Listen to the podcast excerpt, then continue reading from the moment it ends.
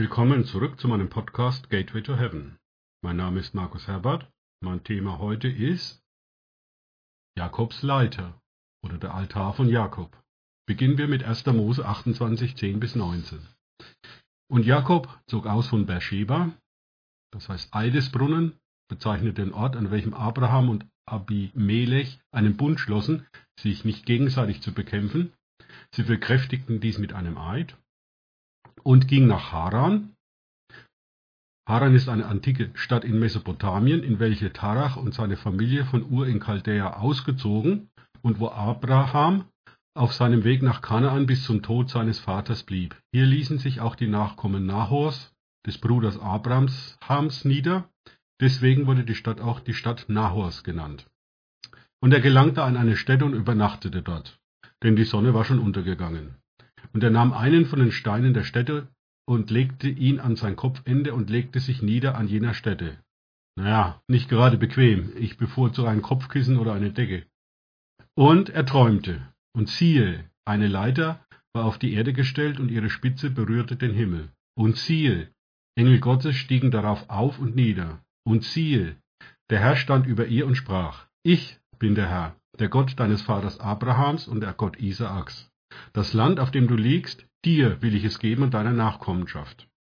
Gott bekräftigte hier den Bund, den er mit Abraham geschlossen hatte. Und deine Nachkommenschaft soll wie der Staub der Erde werden, und du wirst dich ausbreiten nach Westen und nach Osten und nach Norden und nach Süden hin, und in dir und in deiner Nachkommenschaft sollen gesegnet werden alle Geschlechter der Erde. Auch diese Verheißung an Abraham bekräftigt hier Gott für Jakob. Und siehe, ich bin mit dir und will dich behüten überall, wohin du gehst, und dich in dieses Land zurückbringen, denn ich werde dich nicht verlassen, bis ich getan habe, was ich zu dir geredet habe. Wiederum der Kontext dazu. Jakob war auf der Flucht von seinem Bruder Esau wegen Segenserschleichung. Seine Mutter Rebekka warnte Jakob vor Esaus Mattgelüsten und trug ihm auf, zu ihrem Bruder nach Haran zu fliehen. Dort sollte er sich eine Frau aus Rebekkas Verwandtschaft suchen und nicht wie sein Bruder Esau eine Ehe mit Frauen aus dem Stamm der Hethiter eingehen. Wenn wir den Stammbaum von Esau weiter verfolgen, kommen wir nach zwei Generationen bei Amalek heraus. In 2. Mose 17,8 wird beschrieben, wie der Stamm Amalek in Rephidim gegen Israel kämpft.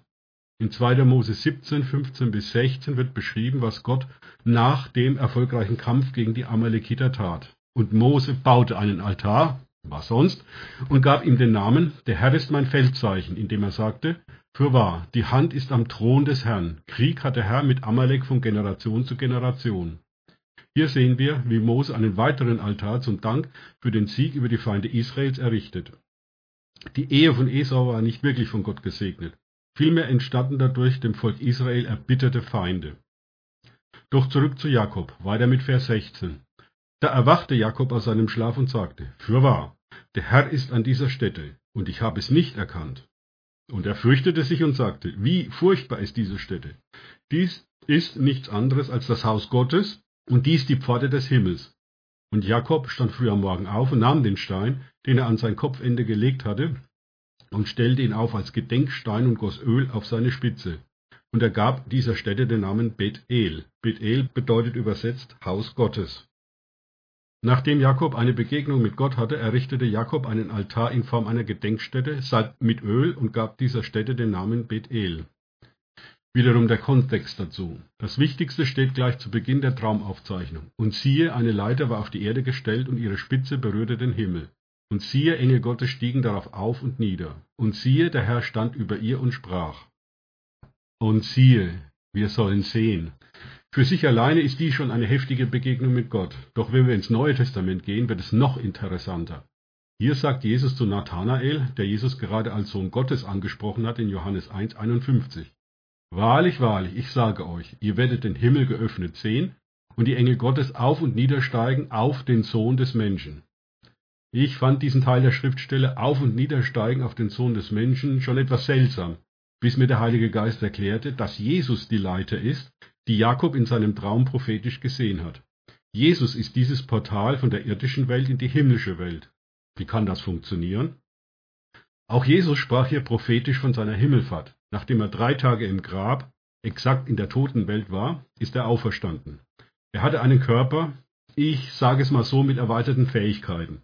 Zum Beispiel konnte er durch geschlossene Türen gehen, was schon ungewöhnlich ist. Aber er war noch nicht in den Himmel aufgefahren. Das heißt, er war noch ein Mensch. Das ist sehr wichtig für uns. Er ist als Mensch in den Himmel aufgefahren. Erst im Himmel hat ihn der Vater verherrlicht und damit war er wieder Gott und gleichzeitig Mensch. Apostelgeschichte 1, 9 bis 11 beschreibt dies. Und als er dies gesagt hatte, wurde er von ihren Blicken emporgehoben und eine Wolke nahm ihn auf vor ihren Augen weg. Und als sie gespannt zum Himmel schauten, wie er auffuhr, siehe, da standen zwei Männer in weißen Kleidern bei ihnen, die auch sprachen, Männer von Galiläa, was steht ihr hier und seht hinauf zum Himmel? Dieser Jesus, der von euch weg in den Himmel aufgenommen worden ist, wird so kommen, wie ihr ihn habt hingehen sehen in den Himmel. Ich gehe davon aus, dass die zwei Männer in weißen Kleidern Engel waren, die dieses Portal in den Himmel bewachten. Jesus war immer noch Mensch, so brauchte er dieses Portal, um in den Himmel zu kommen. Die Gesetze der Gravitation waren offensichtlich durch dieses Portal aufgehoben.